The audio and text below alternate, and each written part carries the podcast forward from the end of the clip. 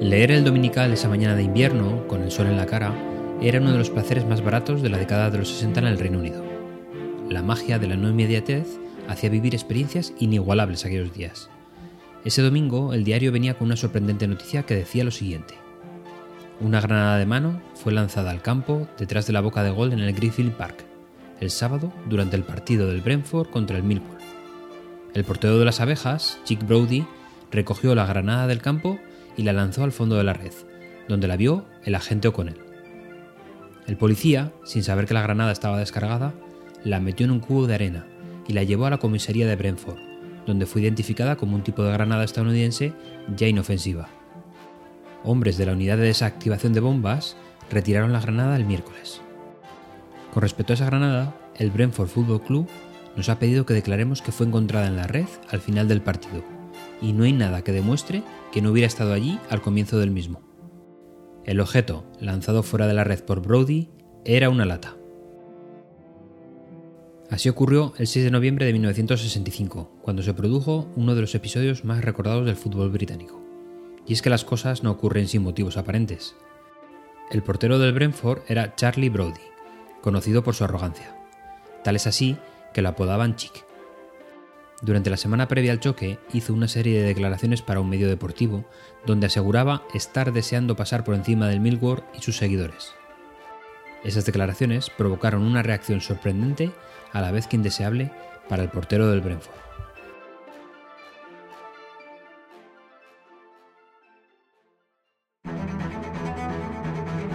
Si estáis escuchando este episodio, seguro que también habréis visto el siguiente titular por internet. Comenzad vuestra presentación con un impacto que llegue a la audiencia. Y la verdad es que funciona. Nos imaginamos a nosotros mismos presentando con pantalones vaqueros, camiseta negra con cuello alto y gafas redonditas, sacando un ordenador portátil de un sobre amarillo. Bueno, pero esto es poco probable, porque como hemos comentado muchas veces, somos presentadores de guerrilla. Nada de grandes lanzamientos mediáticos que llenan Twitter de críticas de todos los colores. En nuestras presentaciones cotidianas, el comenzar con un impacto no es muy habitual. Y si lo hacemos, casi siempre es para soltar una bomba de impacto negativo. Pero hay que medir muy bien la fuerza de la metralla que vamos a utilizar. Me he encontrado con dos posibilidades. La primera es que la bomba que lanzamos viene bien cargada de metralla, pero viene acompañada con una serie de medidas que aminoran su daño. En primer lugar, la bomba está justificada. El mensaje, negativo, que transmitimos está bien argumentado y justificado, no deja dudas de que el daño que va a realizar es real.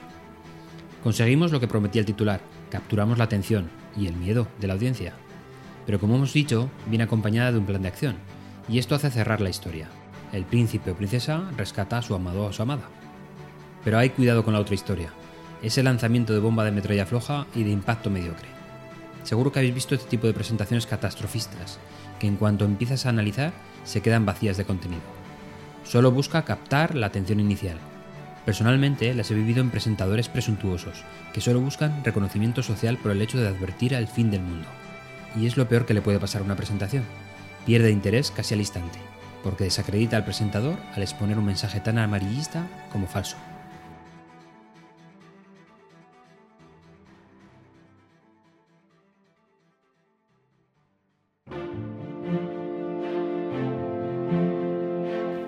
El incidente de la granada no iba a ser el único y extraño suceso que le iba a suceder a Charles en su carrera profesional.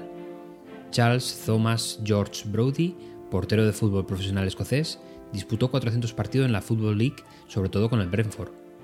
Su carrera profesional llegó hasta 1970, cuando se lesionó gravemente en un partido de fútbol. Pero cómo se produjo la lesión es donde radicaba la noticia. Era un partido contra el Colchester United.